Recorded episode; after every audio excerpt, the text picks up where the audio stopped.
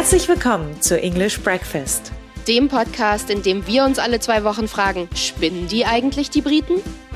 Und heute geht es um LGBTQ-Plus-Rechte in Großbritannien. Wir haben im Moment die WM in Katar und deswegen liegt natürlich der Fokus dort auch auf den Menschenrechtsverletzungen vor Ort. Und da fallen natürlich auch dann die Rechte der LGBTQ-Plus-Community mit rein. Und weil viele Stimmen aus Großbritannien, Katar und die Regierung vor Ort wegen der Menschenrechtsverletzungen kritisieren, haben wir uns gedacht, wir schauen uns mal an, wie es eigentlich hier in Großbritannien um die Rechte und auch die soziale Akzeptanz der LGBTQ-Plus-Community steht. Und natürlich haben wir uns wie immer einen erstklassigen Experten eingeladen. Kane ist Singer und Songwriter und ein Journalist, der den Podcast Breaking Bard hat, in welchem er die Geschichten von vergessenen Personen erzählt und das ein bisschen mit Comedy mixt. Hi Kane. Hi. Stimmt die Erklärung denn so? Ja, das stimmt. Danke für die Einladung. Das war eine sehr schöne Introduction.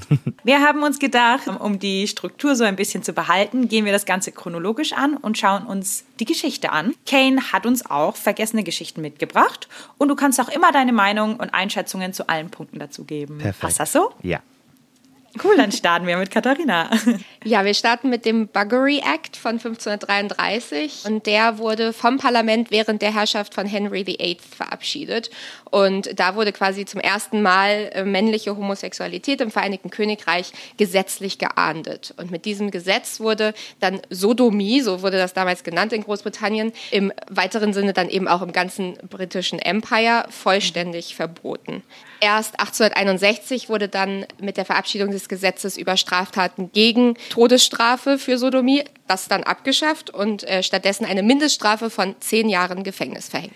Das Strafgerechtsänderungsgesetz von 1885 ging jedoch einen Schritt weiter, indem es alle homosexuellen Handlungen von Männern unter Strafe stellte ganz unabhängig davon, ob ein Zeuge anwesend war oder nicht. Das hat dann bedeutet, dass sogar Handlungen, die unter sozusagen vier Augen, also zwischen zwei Personen begangen wurden, strafrechtlich verfolgt werden konnten. Oft genügte ein Brief, in dem die Zuneigung zwischen zwei Männern zum Ausdruck gebracht wurde, um eine Anklage zu erheben. Die Gesetzgebung war so zweideutig formuliert, dass sie als Charter der Erpresser bekannt wurde und 1895 fiel Oscar Wilde ihr zum Opfer. Die weibliche Homosexualität war nie ausdrücklich Gegenstand einer Gesetzgebung, obwohl 1921 zum ersten Mal im Parlament über eine diskriminierende Gesetzgebung diskutiert wurde die dann später zum Criminal Law Amendment Bill 1921 wurde. Sie scheiterte letztlich, da sowohl das Unterhaus als auch das Oberhaus sie ablehnte, weil sie befürchteten, dass ein Gesetz die Aufmerksamkeit auf sich ziehe und Frauen ermutigen würde, sich mit Homosexualität zu beschäftigen. Das finde ich immer so schön. Die können, die können da nicht selbst drauf kommen. Also das, ne, Ja. das muss erst aufmerksam drauf gemacht werden und dann ist so, oh no, Ja, what? genau. Also man ging nämlich davon aus, dass der Lesbianismus nur bei einem extrem kleinen Teil der weiblichen Bevölkerung vorkommt. Also das habe ich jetzt auch mal in Anführungszeichen Ja, gesetzt. und deswegen finde ich, dass also Queer und Feminism sind immer zusammen, weil eigentlich beide sind Ja. die, die, der Feind von die Patriarchy. Und ich denke, in dieses, Ja. dieses also Beispiel zeigt man, dass eigentlich Frauen waren nur Objekten und denn sie keine fi- finanzielle Independence hatten, wie die Männer, sie Ja. die hatten keine äh, Zeit oder Raum, ihre äh, eigene Sexualität zu entdecken. Und das finde ich wirklich, und ich werde danach später ein bisschen mehr darüber sprechen. Aber ja, sehr interessant. Bitte, unbedingt. Ja. Ja. in der Nachkriegszeit gab es dann immer mehr Transgender-Identitäten, die sichtbar geworden sind auch. Und äh, 1946 zum Beispiel hat Michael Dillon Self ein Buch veröffentlicht und äh, das hieß A Study in Endocrinology. Und aus heutiger Sicht kann man quasi das als Autobiografie des ersten Transgender-Mannes bezeichnen, der sich auch einer Phalloplastik unterzogen hat. Und äh, da drin schildert Dillons eben seine Transition und die Operationen und eben auch die Operationen, die der bahnbrechende Chirurg Sir Harold Gillies durchgeführt hat. Dillon schrieb damals, wenn der Geist nicht an den Körper angepasst werden kann, sollte der Körper an den Geist angepasst werden, zumindest annähernd. Und ich glaube, Kane, du hast auch noch eine Story mitgebracht, oder? Ja, ich habe eine kleine Story, das ich gefunden habe. Ich habe ein Buch, das ich entdeckt habe. Es ist mit dem Titel The Hidden Case of in Forbes. Und eigentlich, es betrifft die Geschichte der Transidentität im Vereinigten Königreich. Die meisten Menschen sind nicht bewusst, dass bis Ende der 1960er Jahre transsexuelle Menschen rechtlich völlig gleichgestellt waren. Das ist eine lange Geschichte, aber ich werde versuchen, sie in aller Kürze zu erzählen. Ewan Forbes Sempo ist ein Transmann, der bei seiner Geburt als Frau genannt wurde. Seine Familie, die in Schottland lebte, trug den Titel eines Barons und war familiär mit den Windsors befreundet, einschließlich der Mutter und des Vaters unseres verstorbenen Monarchen, Königin Elisabeth und König Georg VI. Ewan wurde am 6. September 1912 geboren und seine Mutter und seine ganze Familie konnten von klein auf erkennen, dass er, er ein Mann war. Seine Mutter brachte ihn sogar zu Ärzten in ganz Europa, Berlin, Wien, die ihm Hormonblocker und Testosteron verabreichten, damit er eine männliche Pubertät durchlaufen konnte. Und das ist in 1920. Wow. wow. Ja, die Geschichte ist sehr detailliert, aber im Grunde erkannten die Ärzte damals, dass es, wenn es sexuell gesehen, hunderte von verschiedenen Arten von Genitalien gibt, auch hunderte verschiedenen Geschlechtern geben muss und waren sich einig, dass die beste Art, eine transsexuelle Person zu behandeln, darin besteht, ihr zu helfen, in ihrem wahren Geschlecht zu leben. Damals war Homosexualität illegal und viele Transpersonen waren gezwungen, homophob zu sein, damit sie nicht mit Homosexuellen in einen Topf geworfen wurden. Man konnte auch legal seine Geburtsurkunde ändern lassen, was Ewan in 1952 tat. Aber in der 60ern wurde dies illegal. Die Geschichte von Ewan Forbes ist besonders wichtig, weil nach dem Tod seines ältesten Bruders der Familientitel und das Haus auf ihm als nächsten männlichen Erben hätten übertragen werden sollen. Ein Cousin verklagte ihn jedoch vor Gericht und behauptete, er sei eine Frau und könne daher aufgrund der Primogeniturprinzips sein Erbe nicht antreten. Ewan war mit einer Frau namens Patty verheiratet, die in den schottischen Highlands ein beliebter und angesehener Arzt war. Dies war sein schlimmster Albtraum, denn wenn man herausfand, dass er eine Frau genannt war, würde seine Ehe mit seiner Frau als legal gelten.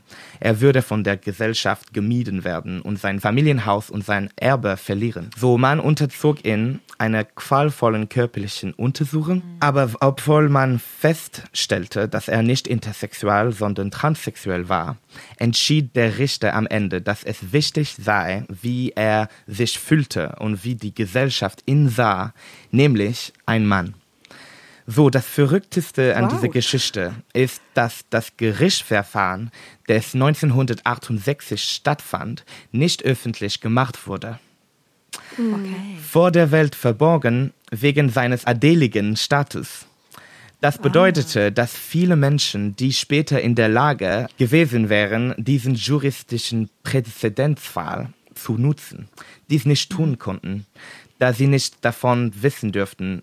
Der Fall von Ewan Forbes hätte die Art und Weise, wie das Vereinigte Königreich transsexuelle Menschen rechtlich betrachtet, für immer verändern können und viele glauben, dass er auch deshalb geheim gehalten wurde, um das Primogeniturprinzip zu schützen. Weil in dieser Zeit natürlich war es immer so, Männer äh, hätten die Primogenitur und eigentlich hat es verändert mit unserer Queen Elizabeth. Yeah. Ja, so ich finde diese Geschichte mhm. verrückt, weil es ist nicht bis 1994 war dieser ja. Fall äh, veröffentlicht. Und so, wir haben Krass. also dieses Blick dass ah, ah, es gibt so viele Geschichten, dass wir nicht kennen und die mhm. wirklich uns und unsere Communität so helfen können, nicht nur in Kultur, aber auch in so äh, Jurisprudenz oder was. So. Ja, das ist die ja, Geschichte. Das ist total krass, ja. dass man auch da so rational rangegangen ist und hat gemeint, ja, wir gucken uns an, wie sich die Person fühlt und wie diese Person wahrgenommen wird. Und ganz klar ist das wird die Person als männlich wahrgenommen und fühlt sich männlich und dann, dann ist sie männlich. Mhm. Das ist total progressiv und fortschrittlich. Sehr progressiv. Dass man so äh, Hormone Blockers in 1910 ja. und, äh, ja. und 20, ja, das gab. Und die, ich habe, also in diesem Buch sagte, dass eigentlich nach die Zweitweltkrieg die Gays die Trans und alle in, im gleichen Topf. Also die mhm. Pink Triangle, weißt du, ob ja. Und danach eigentlich hat äh, es gibt eine Theorie, dass wenn Homosexualität nicht mehr illegal war, sie brauchten eigentlich jemanden zu Feind, zu also ah, okay, zu Target, ja. weißt du. Und ja. bevor Trans People und äh, Intersex People waren nur jemand, das brauchte Hilfe und medikale Hilfe und nicht also mhm. eine Medien-Circus, wenn du willst. Mhm durfte er dann denn sein Erbe antreten? Also das Gericht hat dann quasi entschieden, ja, du bist der nächste männliche Erbe und deswegen geht es nicht an deinen Cousin. Ist es so gewesen dann? Ja, es ist gewesen. Er hat es äh, gehabt und er hat sein Leben in sein äh, schottische also Land gelebt mit seiner Frau und sie waren froh. Aber was wirklich ähm, schade war, war, dass seine Schwester war schwul. Und ah. sie war ein bisschen, also sie war nicht froh mit ihm, weil sie könnte nicht, sie hatte eine Partnerin und sie könnte nicht so legal wie ihm so verheiraten.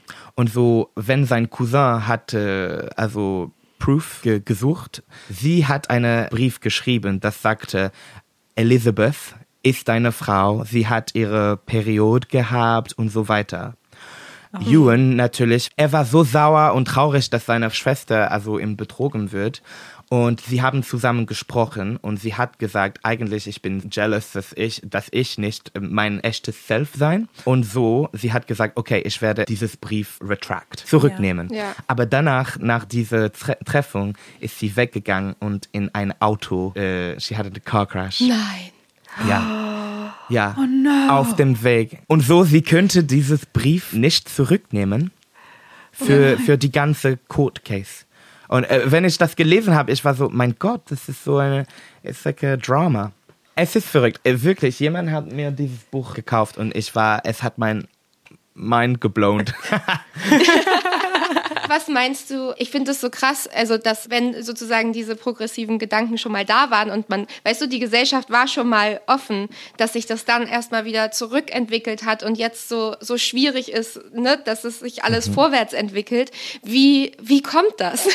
also äh, wenn du das mehr guckst finde ich das eigentlich sehr einfach für uns jetzt, um zu sagen, zum Beispiel, wie viele Leute sagen es, ah, in, in Griechenland, das war ja okay, zwischen, also Männer Sex zu haben und so weiter.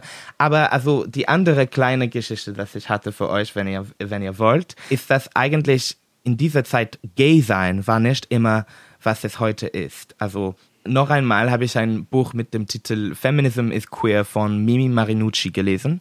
Und es ist ein fantastisches Buch, das mir die Augen über den Ursprung des, der Sexualität im Vereinigten Königreich, aber auch in den meisten Ländern der westlichen Welt geöffnet hat. Und so sexuelle Interaktion zwischen Mitgliedern des gleichen Geschlechts hat es schon immer gegeben. Aber die Art und Weise, wie die Gesellschaft dies betrachtet, hat sich im Laufe der Jahrhunderte verändert. So gegen Ende des 17. Jahrhunderts begann sich im Vereinigten Königreich eine Subkultur der Homosexualität zu entwickeln.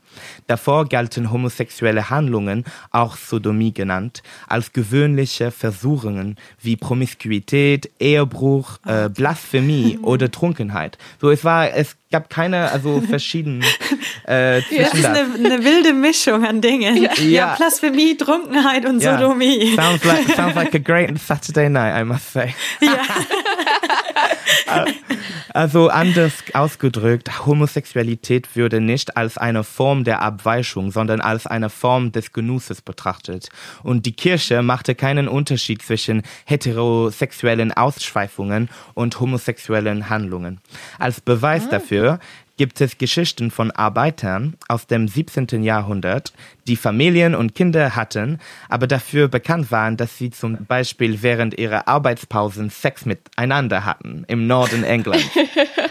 Und das war wow. eigentlich ja, und das war einfach, und das ist, was ich meine, in, also im Antwort zu deiner Frage, ist, dass Gay-Sein existierte nicht. Man machte einfach, hm. was man wollte. Also gegen Ende des 17. Jahrhunderts trafen sich dann Männer, die ein gemeinsames Interesse an sexuellen Kontakten mit anderen Männern hatten, in Tavernen und Privatwohnungen. Diese Männer wurden als Mollys und ihre Treffpunkte als Mollyhäuser bekannt. Doch dieses soziale Milieu wurde zur Zielscheibe einer religiösen Organisation, die sich Reformation der Sitten nannte und diese oh, Männer und Praktiken schnell als Feinde Gottes bezeichnete. So das mhm. waren eigentlich eine, ja. ah, ah, wir haben ein, wir haben eine Zielscheibe. There's the problem, ja. weißt du. Und man sieht das eigentlich in ganz Europa, zum Beispiel in, in der 17. Jahrhundert, in den Niederlanden, äh, gab es viele Burnings so, und Executions von queer äh, Leute. Oh weil es gab viele Katastrophe, naturelle Katastrophe und die Kirche sagte, ah, you know, whose fault is it? Und bam, ja. immer die Gays. In 1983 lehnte der Professor für Geschichte und Gender Studies John D'Amelio die Idee einer homosexuellen Identität ab und sagte, ich möchte behaupten, dass es Schwule und Lesben nicht schon immer gegeben hat. Sie sind vielmehr ein Produkt der Geschichte und haben sich in einer bestimmten historischen Epoche herausgebildet. So, das finde ich wirklich interessant, diese Idee, dass die Vielfalt der Sexualität und des Geschlechts existierte, aber vielleicht nicht angesprochen wurde, weil sie ja. keinen Namen hatte. Zum Beispiel hm. ist das Wort für Heterosexualität wahrscheinlich erst entstanden, als es auch das Wort für Homosexualität gab. Vorher mhm. war der Feind der Kirche alles, was außerhalb der traditionellen christlichen Ehe lag. Und das, was ich jetzt liebe, ist, dass jetzt haben wir wirklich eine Kultur. So Gay sein hat diese kulturelle Dinge. Aber manchmal denke ich, dass es ist mehr frei, um zu denken, dass alle sind queer, alle sind auf diesen Spektren. Und es ist jetzt, äh, es ist nur, dass wir in Topf können leben. Und es nicht, äh, mhm. es ist nur, wenn man so seine Augen aufmacht, dass man kann sehen, dass ja, wir sind alle so unique. Das ist normal, weil ja, so ja, meine kleine ja. Geschichte für euch. Vielen Dank. Das finde ich auch mega interessant, ja, dass ja. im Endeffekt schwul oder lesbisch dann ein Konstrukt ist, um ein, ein Feindbild herauszubilden. Mhm. Und zuvor war das einfach nur, ja, du, du bist Katharina, du bist Christina, du bist Kane. Genau. Und du machst halt einfach, was dir gerade Spaß bringt. Und ja, ja das ja. ist Bild. Und ich denke, das ist, wo wir möchten in der Zukunft gehen. Zum Beispiel, man sagt mir immer, ah, aber warum braucht ihr so viele Labels, weißt du? Ähm, und ich sage immer, wir brauchen alle diese Labels, um zu wissen, dass alle sind so unique dass wir einfach mhm. nicht mehr diese Labels brauchen. Weißt du, weil zum Beispiel, ja, am Endeffekt sind wir jetzt in zwei Labels, jung, Frau homosexuell, heterosexuell. Aber existiert das nicht nur, äh, nur seit 200, 300 Jahren? Bevor, in Griechen Antiks, war es einfach, ja, du hattest eine Frau, aber es war auch okay, also, ja, mit Männern mhm. Sex zu haben. Es war à la mode. weißt du. Ja, ich glaube, wir merken, es gibt auf jeden Fall ganz viel zu diskutieren ja. und zu erfahren und zu besprechen. Wir gehen noch mal kurz zurück zu 1951. Mhm. Und zwar gab es da die erste bekannte britische Transfrau und die war Roberta Cow und sie war Spitfire-Pilotin im Zweiten Weltkrieg und war quasi die erste Transfrau, die sich auch einer geschlechtsangleichenden Operation unterzogen hat und ihre Geburtsurkunde hat ändern lassen und hat dann danach weitergemacht und hat Karriere als Rennfahrerin gemacht. 1954 wurde das Wolfenden-Komitee gegründet. Also das ist benannt nach dem Vorsitzenden John Wolfenden. Und das wurde quasi gegründet von der Regierung, so ein bisschen reluctant waren sie eigentlich, aber wurde halt zusammengesetzt, um, weil einfach eine ganze Reihe von bekannten Männern, also die auch irgendwie in der Öffentlichkeit standen, wegen Unzucht, in Anführungsstrichen, verurteilt wurden. Und deswegen haben sie dann gesagt, okay, wir müssen gucken, ob dieses Gesetz überhaupt noch legitim ist. Und deswegen mhm. wurde dieses Komitee gegründet um das herauszufinden. 1957 veröffentlichte der Wolfenden-Ausschuss dann einen Bericht, in dem er empfiehlt, dass das homosexuelle Verhalten zwischen zwei einwilligenden Erwachsenen im privaten Bereich nicht länger eine Straftat sein sollte. Zur Befürwortung dieser Empfehlung gehörte der damalige Erzbischof von Canterbury, Dr. Geoffrey Fisher, und die British Medical Association. Und trotzdem wurde die Empfehlung dann von der Regierung abgelehnt. In 1958 wird die Homosexual Law Reform Society gegründet, um sich für die Legalisierung gleichgeschlechtlicher Beziehungen im Vereinigten Königreich einzusetzen, weil das durch den offiziellen Weg eben nicht geklappt hat. Kommen wir zu 1963. Die Minorities Research Group wird zur ersten sozialen und politischen Lesbenorganisation im Vereinigten Königreich und gibt eine monatliche Zeitschrift heraus, Arena 3. 1964.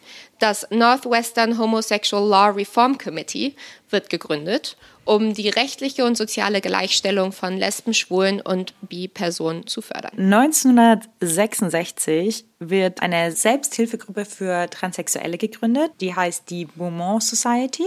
Die Beaumont Society wird gegründet, um die Öffentlichkeit, die medizinischen und juristischen Berufe über Transsexuelle zu informieren und aufzuklären und um die Forschung zu fördern, die zu einem besseren Verständnis beitragen sollte. 1967 mit dem Sexual Offenses Act von 1967 wird der Sex zwischen zwei Männern über 21 Jahren und unter vier Augen endlich entkriminalisiert. Das Gesetz gilt nicht für die Handelsmarine, die Streitkräfte Schottland, Nordirland, die Kanalinseln und die Isle of Man, wo Sex zwischen zwei Männern weiterhin illegal ist. Vielleicht dazu auch einmal kurz, in Deutschland wurde es ja erst 1969, also zwei Jahre später, entkriminalisiert. Natürlich kam das, muss man auch gucken, ähm, dass natürlich Deutschland nach dem Zweiten Weltkrieg war ja in BRD und DDR aufgeteilt und in der DDR zum Beispiel, also da war es auch illegal, aber die wurden irgendwie nicht wirklich strafrechtlich verfolgt, weil man damals gesagt hat, ach, das ist nur so eine Nebenwirkung vom Kapitalismus.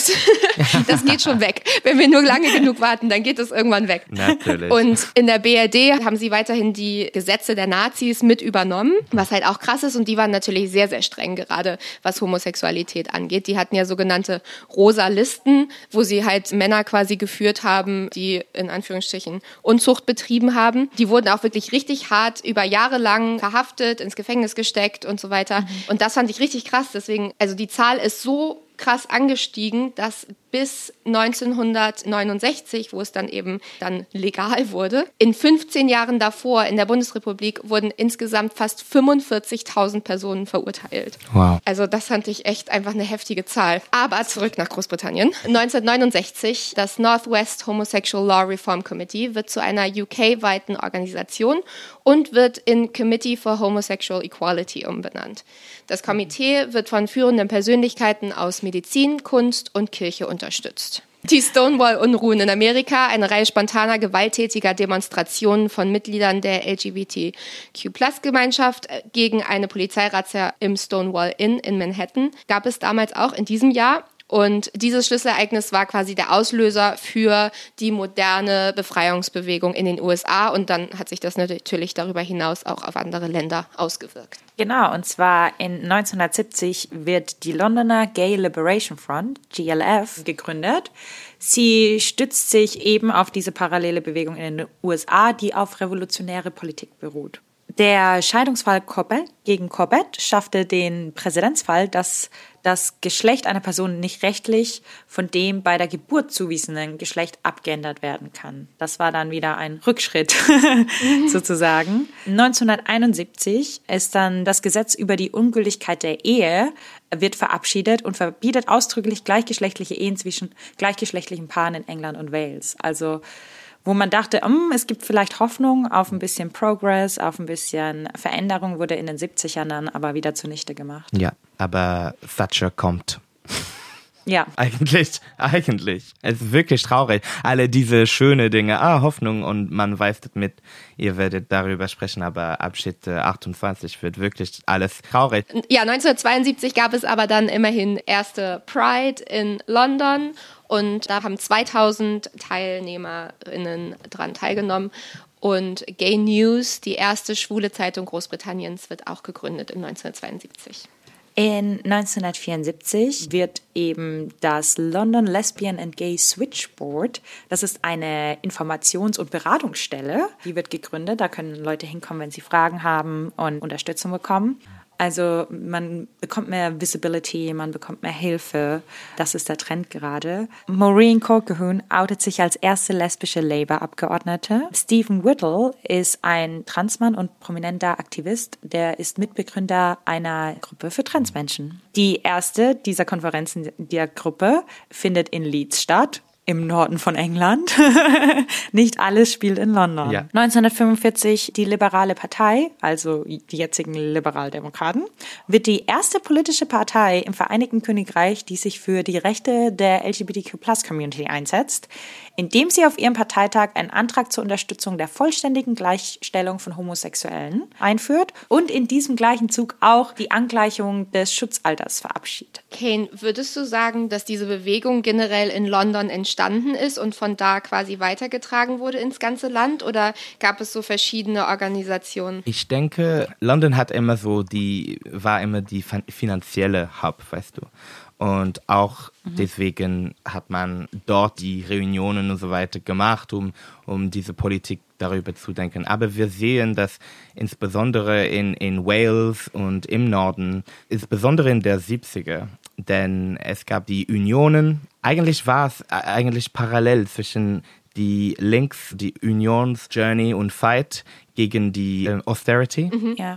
Ja, Sparmaßnahmen? Also die Gewerkschaften haben gegen die Sparmaßnahmen Genau. gekämpft. Und so die Kümp war eigentlich äh, einsam. Und äh, man weiß, dass es immer schwieriger in der kleinen Dörfer so gay zu sein. Und deswegen war es nicht so out und laut und ausgesprochen. Aber es existierte, ja, for sure. Ja.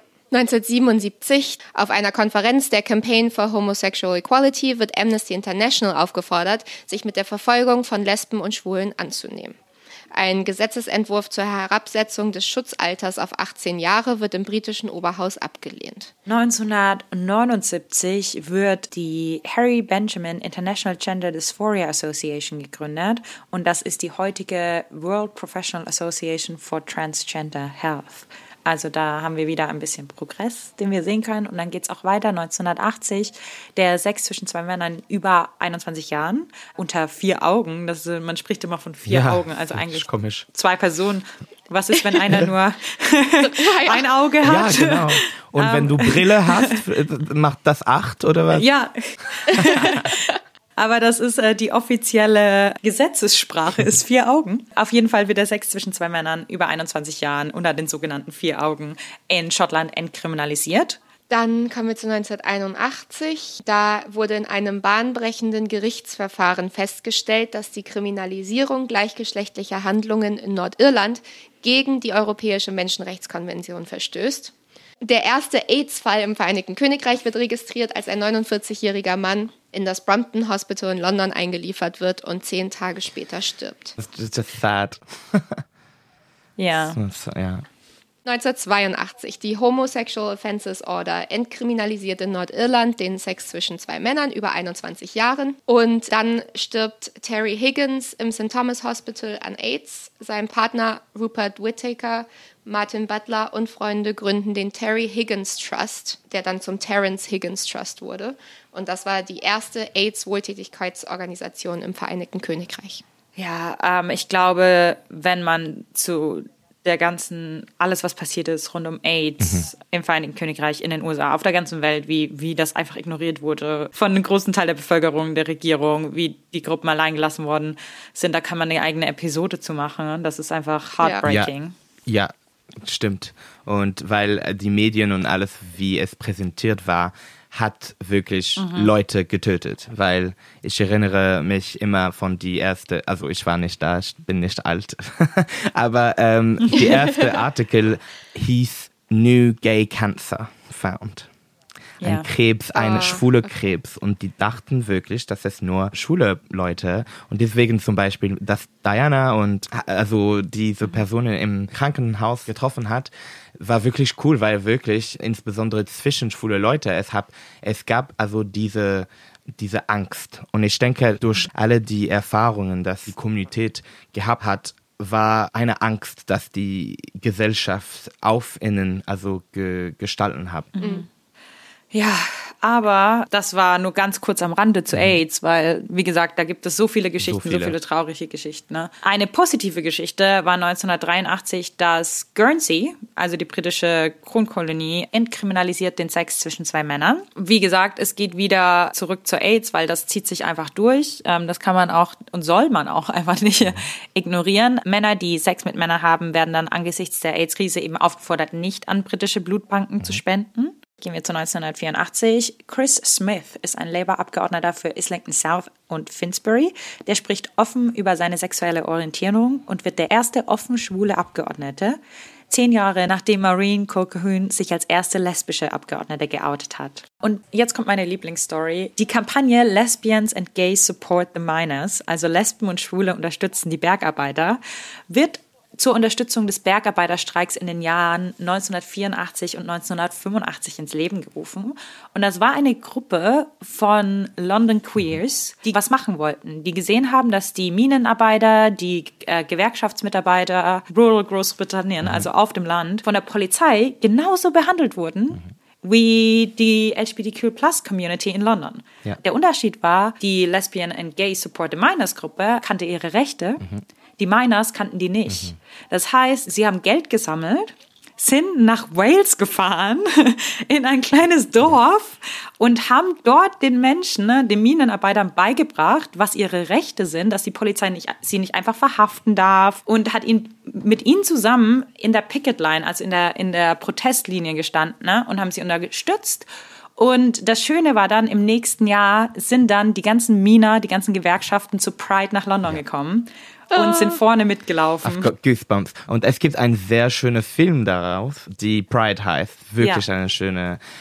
Es, es zeigt, dass ja, zum Beispiel Welsh Miners denken nicht, dass sie mhm. Dinge gemeinsam mit LGBT People haben, aber doch, sie sind ja. gegen eine repressive Government. Genau. Ja. Kommen wir zum Jahr 1986. Mark Rees, ein Transmann, klagt vor dem Europäischen Gerichtshof für Menschenrechte mit der Begründung, das britische Recht hindere ihn daran, einen Rechtsstatus zu erhalten, der ihn als Mann anerkennt. Der Fall wurde zwar verloren, aber das Gericht stellte damals fest, dass die Probleme, mit denen Transmenschen konfrontiert sind, ernst zu nehmen sind. Zum Beispiel da wäre ja von die Story von Kane, dieser Präzedenzfall, hätte ja extrem ja. geholfen. Ja, genau. Absolut. Jetzt kommen wir zu Thatcher. Die britische Premierministerin Margaret Thatcher führt Abschnitt 28 des Local Government Acts 1988 ein.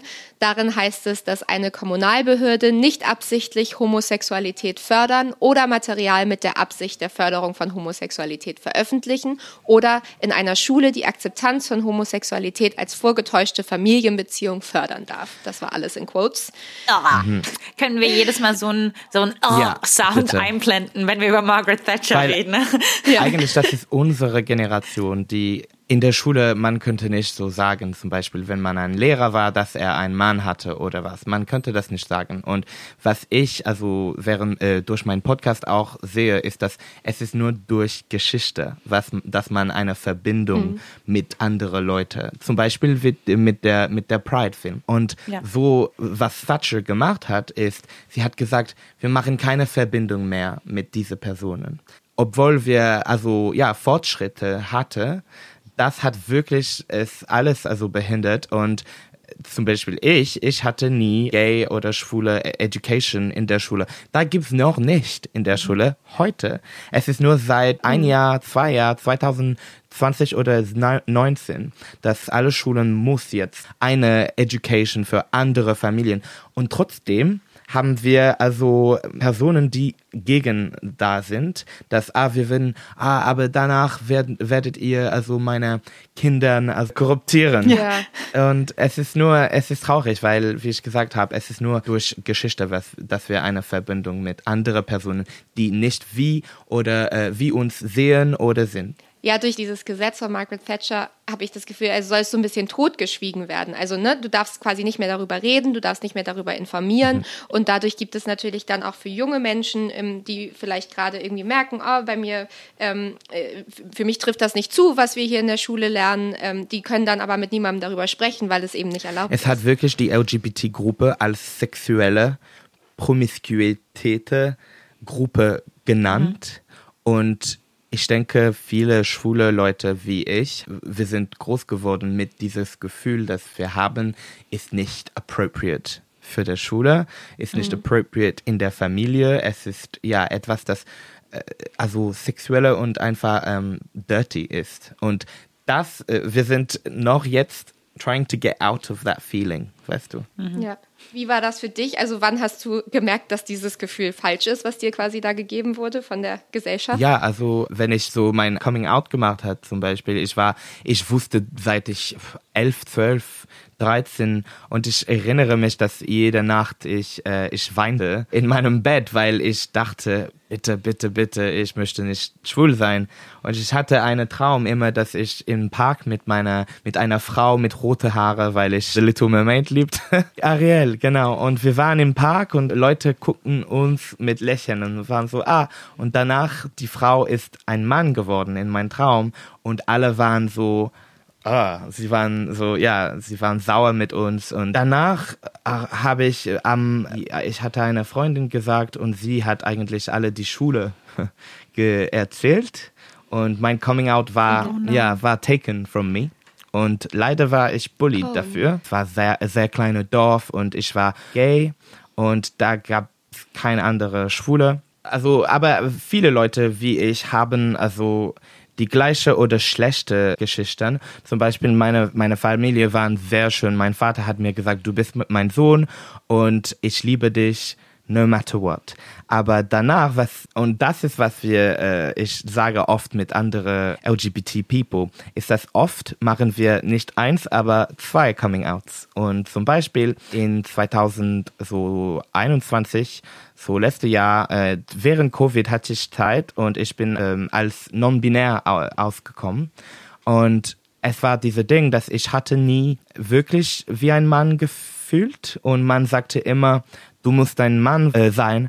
Und es ist nur, wenn ich, äh, wenn ich ein Bart hatte und ich, wenn ich also ein mehr, mehr männlich fühlte, dass dann habe ich mich gefragt, aber okay, wo und was ist meine weibliche Gefühl? Und ich hatte es immer. Und ich habe angefangen, also mich zu kleiden. Ich habe mich angefangen zu schminken und ich habe ja einfach mehr so meinen Zeit und Raum für meine weibliche Seite zu zu entdecken. Und so deswegen habe ich ja zwei Coming Outs gemacht. Und ja, und ich denke, dass man ist immer auf eine eine Journey, immer auf eine Queer Journey und es ist, deswegen brauchen wir diese Geschichte, um zu sagen, ah, I'm not the only one. Ich bin nicht der einzige Person, die das fühlt. Und was Tatsche gemacht hat, hat eigentlich alle die, äh, closed everyone's mouth. Also alle äh, halten die Klappen von alle. Ja.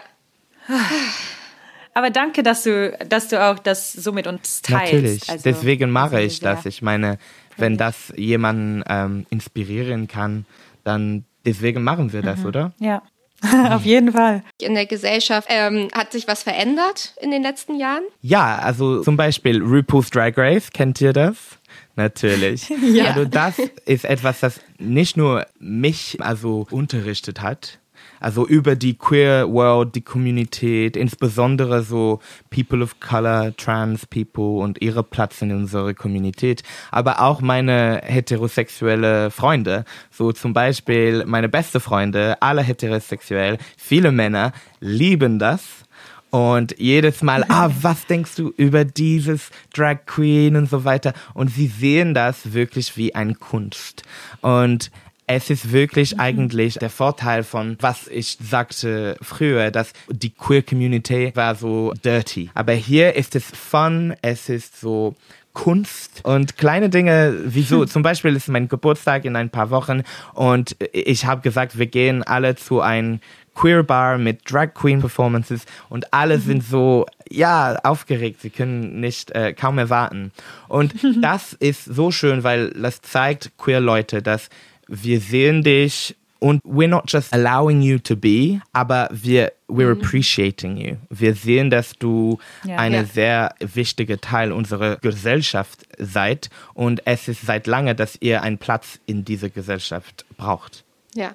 Ja, im Jahr 1988. Es war Sir Ian McKellen und das, der Tat, dass er ein Coming Out gemacht hat, wirklich interessant. Genau, im BBC Radio hat er sich nämlich geäußert. Also wir hatten auf der einen Seite Thatcher und dann hatten wir auf der anderen Seite gute Sachen, die passiert sind. Und 1989 wird dann Stonewall UK als Reaktion auf den Paragraphen 28 und anderen Hindernissen, eben die von Thatcher hervorgebracht werden, gegründet und zu den Gründungsmitgliedern gehören eben Ian McKellen und Michael Cashman. Also wieder wichtig, dass Menschen sehen, dass sie nicht alleine sind, dass es berühmte Menschen gibt, die das Gleiche durchmachen, die sozusagen im gleichen Boot sitzen und dass es nichts Falsches ist und dass man trotzdem erfolgreich sein kann.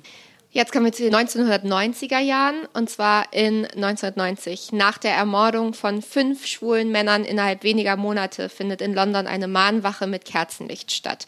Und Justin Fasciano bekennt sich als erster Profifußballer als schwul. Er stirbt später durch Selbstmord. Ja, ich meine, und der Tat auch, dass Justin Fasciano schwarz war, ich denke, ist auch sehr interessant ja. zu sagen, weil eigentlich noch heute haben wir nur eine professionelle ähm, in Australien und äh, die out sind. Und ich finde es verrückt, dass 40, fast 40 Jahre später. Ja, es ist meistens nachdem sie ihre Karriere beendet haben, ne, mhm. dass sie dann ja. Genau. halt sich outen. Mhm.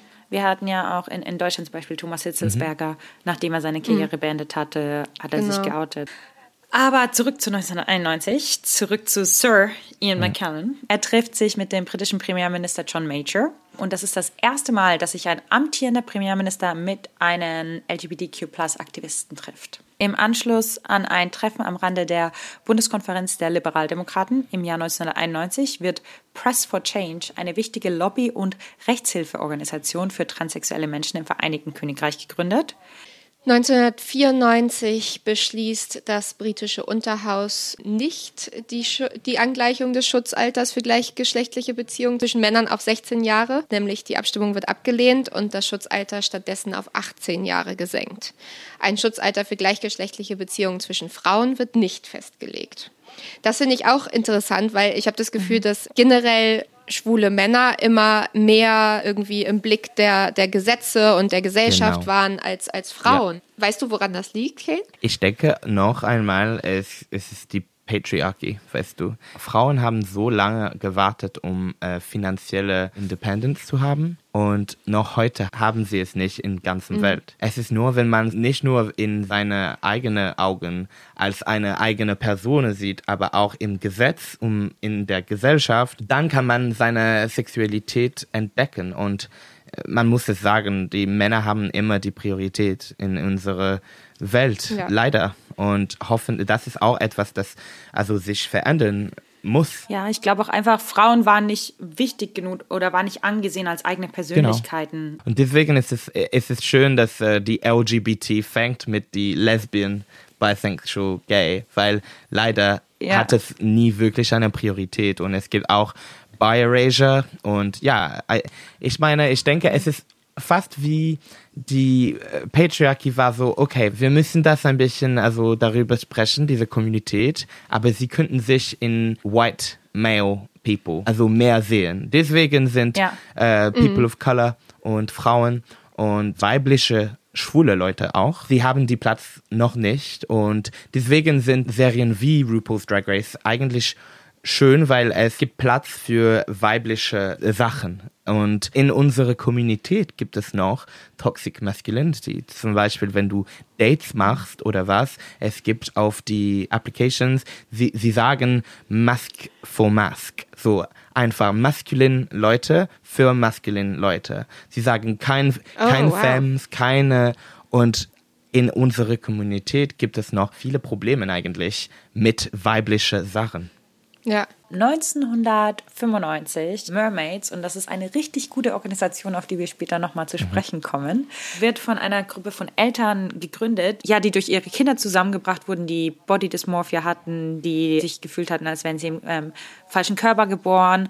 Und die britische Wohltätigkeitsorganisation, also Mermaids, bietet jungen Menschen, ihren Familien und Betreuern sowie Fachleuten die eben mit geschlechtsvariablen jungen Menschen arbeiten, die geeigneten Ressourcen. Also wenn man ein Kind hat, das sagt, hey, ich bin im falschen Körper geboren oder ich fühle mich nicht so, wie ihr mich seht, da gibt es eben Mermaids, da können die Eltern hingehen und bekommen die Hilfe von Menschen, die educated sind, von Menschen, die vielleicht durch das Gleiche durchgegangen sind und die genau wissen, was zu tun ist, um den Kindern eben mhm. zu helfen.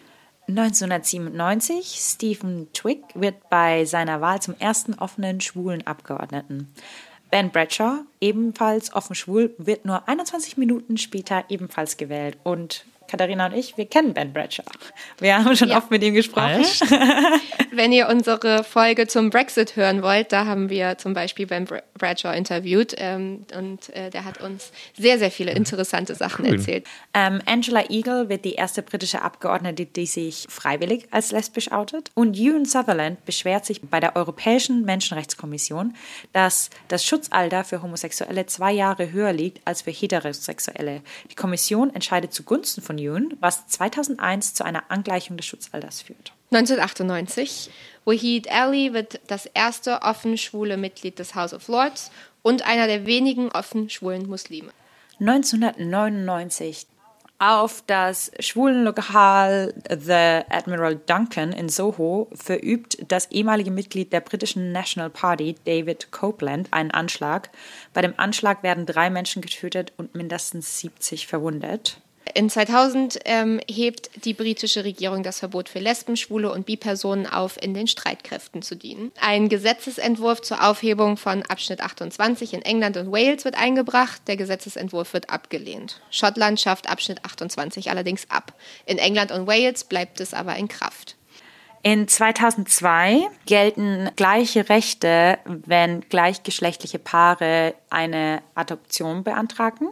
Alan Duncan ist der erste konservative Abgeordnete, der offen über seine sexuelle Orientierung spricht. Und in der Rechtssache Goodwin gegen das Vereinigte Königreich entscheiden die Richter, dass die britische Regierung den Bedürfnissen von Transpersonen Rechnung tragen muss, indem sie neue Geburtsurkunden ausstellt und die Heirat mit Personen des anderen Geschlechts zulässt. In 2003 wird der Abschnitt 28 in England, Wales und Nordirland aufgehoben. Way. Way. und das bedeutet, man darf frei in Schulen über Homosexualität sprechen und unterrichten. Die Employment Equality äh, Regulations werden im Vereinigten Königreich Gesetz und machen die Diskriminierung von Lesben, Schwulen und Bi-Personen am Arbeitsplatz illegal. 2004 das Gesetz über die zivile Lebenspartnerschaft, Civil Partnership Act of 2004, wird verabschiedet, das die zivile Lebenspartnerschaft im Vereinigten Königreich zulässt. Das Gesetz gibt gleichgeschlechtlichen Paaren die gleichen Rechte und Pflichten wie verheirateten Paaren in England, Schottland, Nordirland und Wales. Das Gesetz über die Anerkennung des Geschlechts, the Gender Recognition Act 2004, wird verabschiedet und gibt Transpersonen die volle rechtliche Anerkennung in ihrem jeweiligen Geschlecht. Das Gesetz ermöglicht es Transpersonen, eine neue Geburtsurkunde zu erhalten, auch wenn die Geschlechtsoption weiterhin auf männlich oder weiblich beschränkt ist. 2005, Abschnitt 146 des Criminal Justice Act 2003 ermächtigt die Gerichte des Vereinigten Königreiches, härtere Strafen für Straftaten zu verhängen, die durch die sexuelle Ausrichtung des Opfers oder seine mutmaßliche sexuelle Ausrichtung erschwert oder motiviert sind. Das Adoptions- und Kindergesetz tritt in Kraft und ermöglicht unverheirateten Paaren, einschließlich gleichgeschlechtlicher Paare, die gemeinsame Adoption zu beantragen. Christopher Cramp und Matthew Rush werden das erste Paar, das im Vereinigten Königreich eine zivile Partnerschaft eingeht. Herr Rush stirbt am folgenden Tag an Krebs im Endstadion.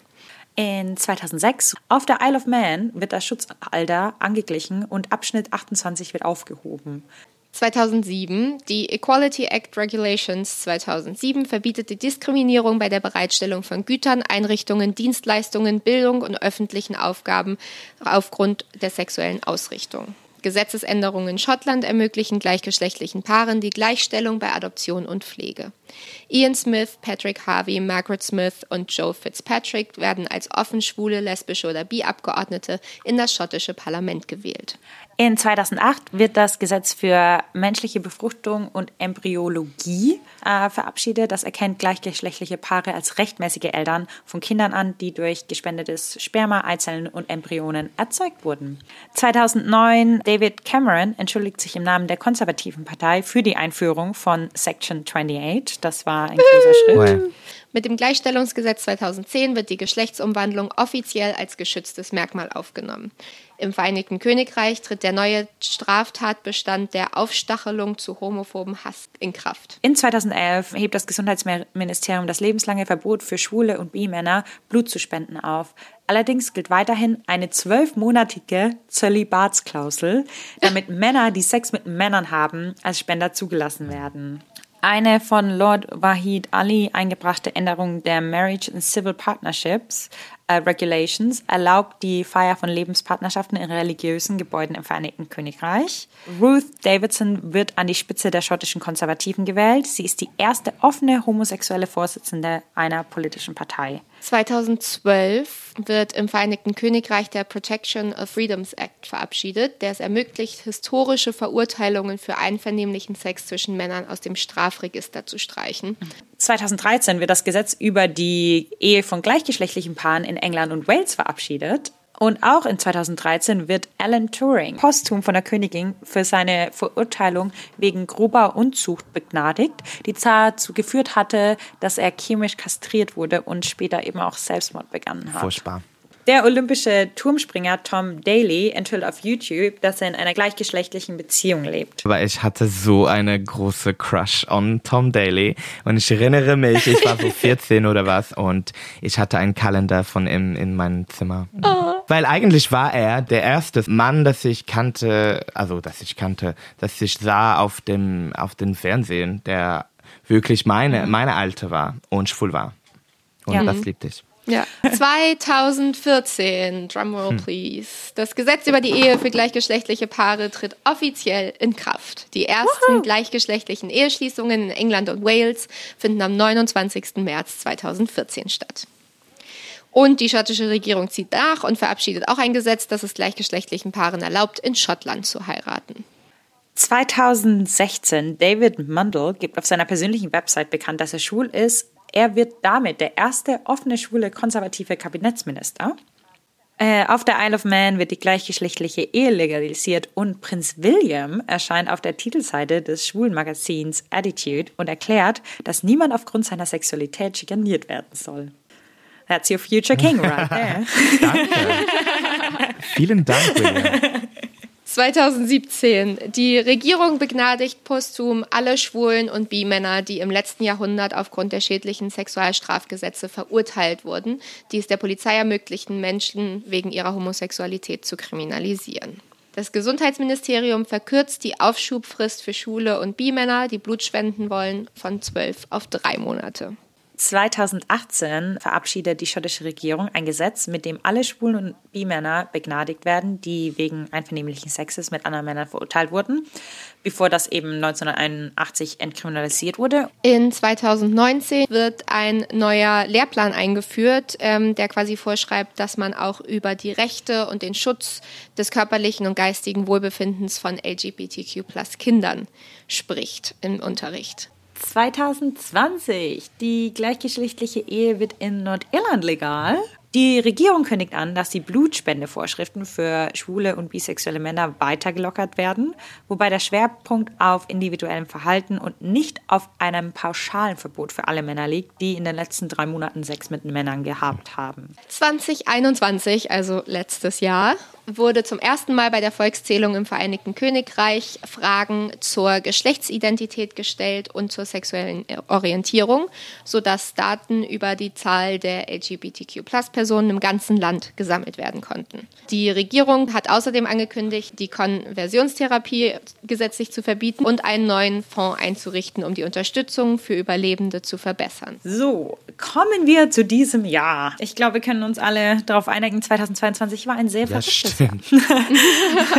man muss auch sagen, mit dem ganzen politischen Chaos, das in Großbritannien stattgefunden hat, würde man denken, dass LGBTQ-Plus-Rechte, Transrechte hinten runterfallen. Aber verrückterweise es ist total viel und, und nicht auf eine gute Art und Weise, es ist total viel Stimmung gegen die Trans-Community gemacht worden.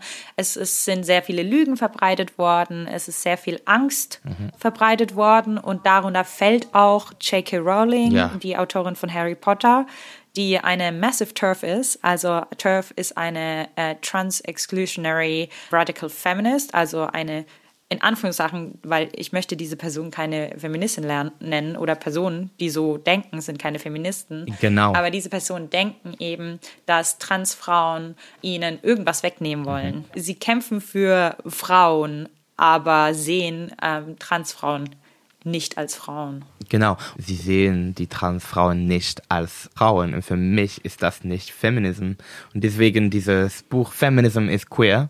Es ist die Parallel zwischen unsere zwei Communität und ja, okay, äh. Frauen haben ja eine sehr traurige Geschichte eigentlich und ja. haben viel von der Patriarchie überlebt, aber Queer People auch und diese Trans People, was die macht, wenn jemand wie J.K. Rowling seine Plattform für dieses Gespräch, mhm. was sie macht, ist, dass sie noch einmal More Danger auf eine kleine Kommunität ja. stellt eigentlich. Und sie sagt, dass es ist, um Frauen zu beschützen zum Beispiel. Aber Nicola Sturgeon hat es ja. sehr, sehr frei gesagt, dass man braucht sich nicht weibliche zu kleiden, um eine Frau zu rape eigentlich. Und so mhm. ja. diese Idee, dass Transfrauen sind einfach Männer, die sich in so weibliche Kleidung, um in weibliche Räume zu gehen das ist, das yeah. ist verrückt für mich und das für mich ist kein Feminist. Genau. Ja, da können wir auch mal reinhören, was Nicola Sturgeon, also der First Minister of Scotland, mhm. was die gesagt hat, genau. In my experience, most men who want to abuse women don't feel the need to change their gender to do it. And abusive men are what we should be focusing on. They are the risk to women, not trans women. Und genau das meint sie. Sie sagt, Nein, ihr habt keine Angst vor Transfrauen. Ihr habt Angst vor Männern, die sich als Frauen verkleiden, um dann in weibliche Räume, also wie Toiletten, zu gehen, um Frauen zu vergewaltigen. Aber das hat nichts mit Transfrauen zu tun. Und das hat sie eben gesagt. Ja, vor allem ist es doch auch so, also gerade Feministen sollten doch eigentlich denken, ja, wir können jede Hilfe gebrauchen, die es gibt. Also wenn wir ja. die Transfrauen mit reinnehmen, dann sind wir mehr und dann haben wir gleichzeitig eine lautere Stimme und äh, sind stärker. Also es kann doch eigentlich nur positiv sein genau. am Ende. Und diese ganze Panikmache und Angstmache und dieses Aufhetzen hat natürlich auch Auswirkungen auf so Organisationen wie Mermaid Tweets, mhm. die vor einigen Wochen von äh, Internet-Trolls gehackt wurden, von Right-Wing Tory-Trolls. Und deswegen mussten die aufhören zu arbeiten für ein bisschen, weil die einfach so überwältigt waren und es war einfach nicht mehr sicher für ihre Mitarbeiter und so. Und das hat halt wirklich echte Auswirkungen. Die Tory Party hat das gemacht, um Politik zu machen, um Stimmen am rechten Rand einzufangen, ohne auf diese Auswirkungen eher einzugehen, die das da halt auf echte Menschen hat. Mhm. Und das ist so gefährlich ja. Vielleicht Kane, vielleicht kannst du da noch mal was zu sagen, weil also klar ist irgendwie die Akzeptanz gewachsen in den letzten Jahren und es wird mehr gefeiert und und es gibt auch mehr Unterstützung, aber auf der anderen Seite gibt es auch ganz viel Hass online besonders und aber auch im echten Leben und ich habe das Gefühl, dass das irgendwie so sich so zwei Gesellschaftsteile auseinander entwickeln, dass die immer weiter voneinander sind. Es gibt immer weniger so in der Mitte, sondern es gibt immer die ja. einen auf der einen Seite, die, die eben hassen und die anderen auf der anderen Seite, die unterstützen. Hast du das auch so erlebt, dass es da so eine Entwicklung gibt und weißt du vielleicht, was wir tun können, um diese Gruppen wieder zusammenzubringen? Ja, genau. Zum Beispiel eben von heterosexuelle Freunde. Sie haben so zum Beispiel diese Geschichte mit J.K. Rowling gelesen und sie sagte, ah, aber was sie sagt ist, ja, ich verstehe, weißt du, Frauen sind Frauen. Und eigentlich es ist diese sehr polarisierend Gespräch, das wir jetzt haben. Und es ist sehr, es ist very subtle eigentlich. Was sie sagt, ist nicht falsch. Frauen sind Frauen, aber Frauen sind auch Transfrauen. Und eigentlich, wenn Leute haben nicht die, die Education oder die haben keine Interesse in die LGBT-Community, dann ist es sehr einfach eigentlich, J.K. Rowling zu verstehen und sagen, dass, ja, weil sie benutzen Freedom of Speech, weißt du. Das ist ihre, ihr Tool. Aber das ist sehr, so gefährlich und das macht angstmachende Politik oder was wir sagen in, in Englisch so Scarecrow Politics. Zum Beispiel mit ja. Suella Braverman, die sagt, dass die Woke, ja. weißt du, ah, diese Woke-Communität und was ist Woke? Also wenn du für die Recht äh, des Lebens von Trans People kämpfst, bist du woke? Und ja, ich hab's gesehen ja. und normalerweise nach fünf Minuten oder zehn Minuten, wenn ich spreche und ich sage, nein, das ist so und du weißt das nicht und wenn sie sagt das, meint sie das und die sagen, ah, okay, ja, ich verstehe mehr. Und das ist weil, und ich, ich denke, es ist sehr gefährlich, weil auf Twitter oder was, es ist sehr einfach, etwas zu retweet und das ist, wie es gefangen hat eigentlich mit äh, J.K. Rowling. Sie hat ja, etwas ja, genau. äh, retweetet und es ist so schade, dass sie könnte nicht einfach sagen, okay, sorry, ich mache mich außer diese Gespräch und ich vielleicht ein bisschen mehr Education für mich äh, machen werde. Aber nein, sie hat äh, double down und jetzt sie ist ein bisschen diese Ja. Kopf einer Armee von Turfs und ich finde es sehr, sehr, sehr traurig, weil sie war auch eine Ikone mit Harry Potter, etwas, das über so äh, diese Thema nicht so in seiner Gesellschaft gut zu, zu fühlen und jetzt ist sie die ganz die Vorteil eigentlich. Als jemand zum Beispiel, der äh, gesprochen meine eigene Kopf über mein Gender und zwei Coming-outs gemacht, ich kann sagen, niemand möchte das. niemand möchte, niemand eigentlich möchte so unterschiedlich von andere sein. Und es ist wirklich also ohne Respekt dass sie das sagt. Und das zeigt mir, dass sie eigentlich nicht die Experience von diese sehr vulnerable Leute weist. Und genau diese Panikmache und diese Angstmache hat eben jetzt auch Einfluss. Und zwar ist die Kriminalität gegen Mitglieder der LGBTQ-Plus-Community äh, in den letzten Jahren sogar angestiegen. Also diese Hate Crimes, vor allem auch on Public Transport. Ihr habt bestimmt ähm, gehört von den lesbischen Paar, das in einem Bus angegriffen wurde. Ich habe zwei verschiedene Freunde, die unabhängig voneinander in der U-Bahn zusammengeschlagen wurden, einfach nur weil Echt? sie äh, eine lesbisch und der an andere schwul ist. Und als ich da gefragt habe, ja, zeigt dir das an? Dann haben sie gesagt, nee, weil passiert ja nichts. Und wer hat die diese Leute angegriffen? War es Transleute? Nee, es war Männer. So. Ja. Und wir haben ja jetzt auch den Trans Awareness Month.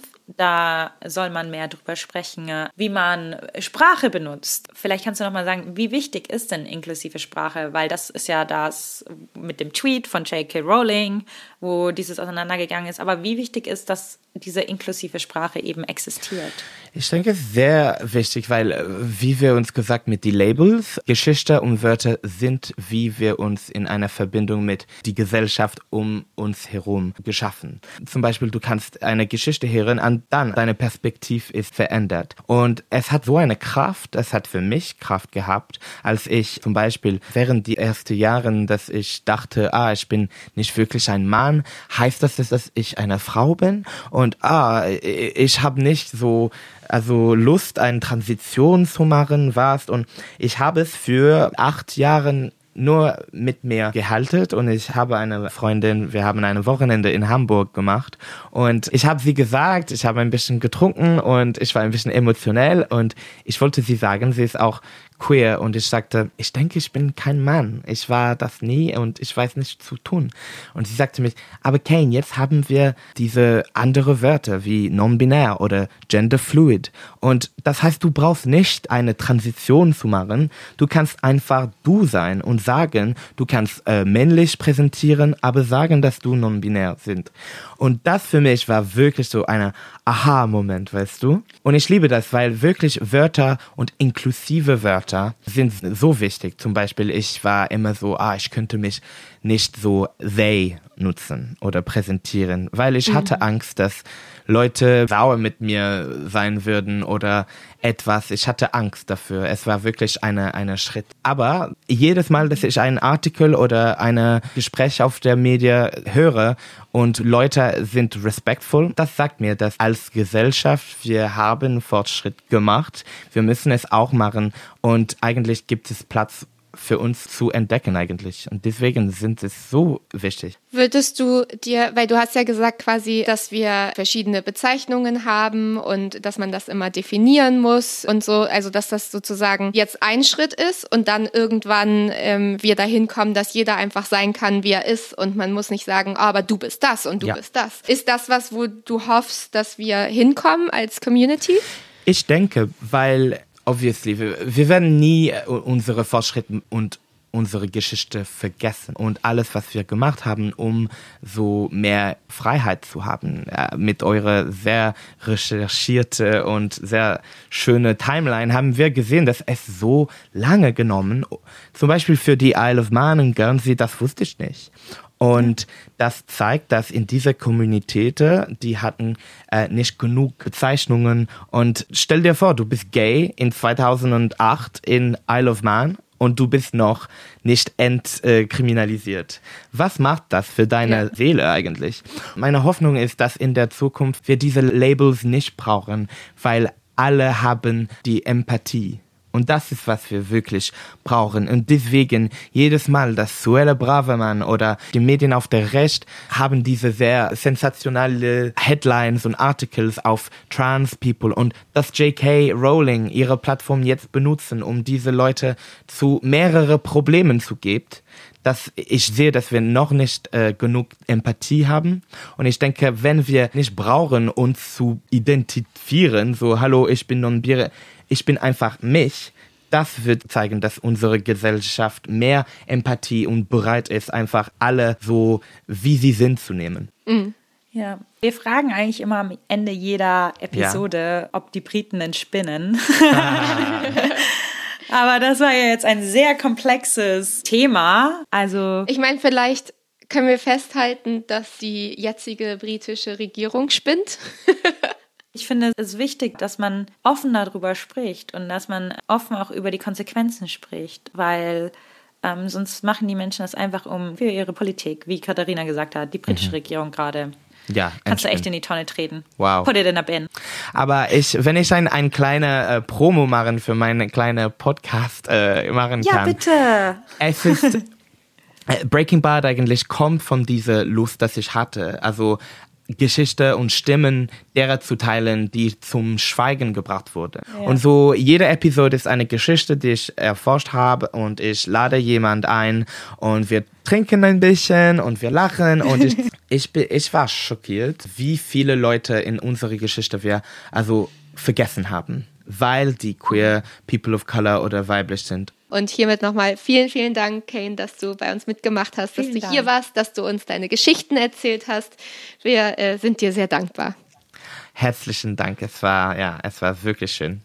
Und wenn ihr mehr über die Episode erfahren wollt, wenn ihr verschiedene Fotos, Bilder äh, sehen wollt, wie wir mit Kane hier einen abfeiern, dann kommt vorbei auf unser Instagram at English Breakfast der Podcast. Und natürlich könnt ihr uns auch wie immer eine E-Mail schreiben unter englishbreakfast.podcast at gmail.com.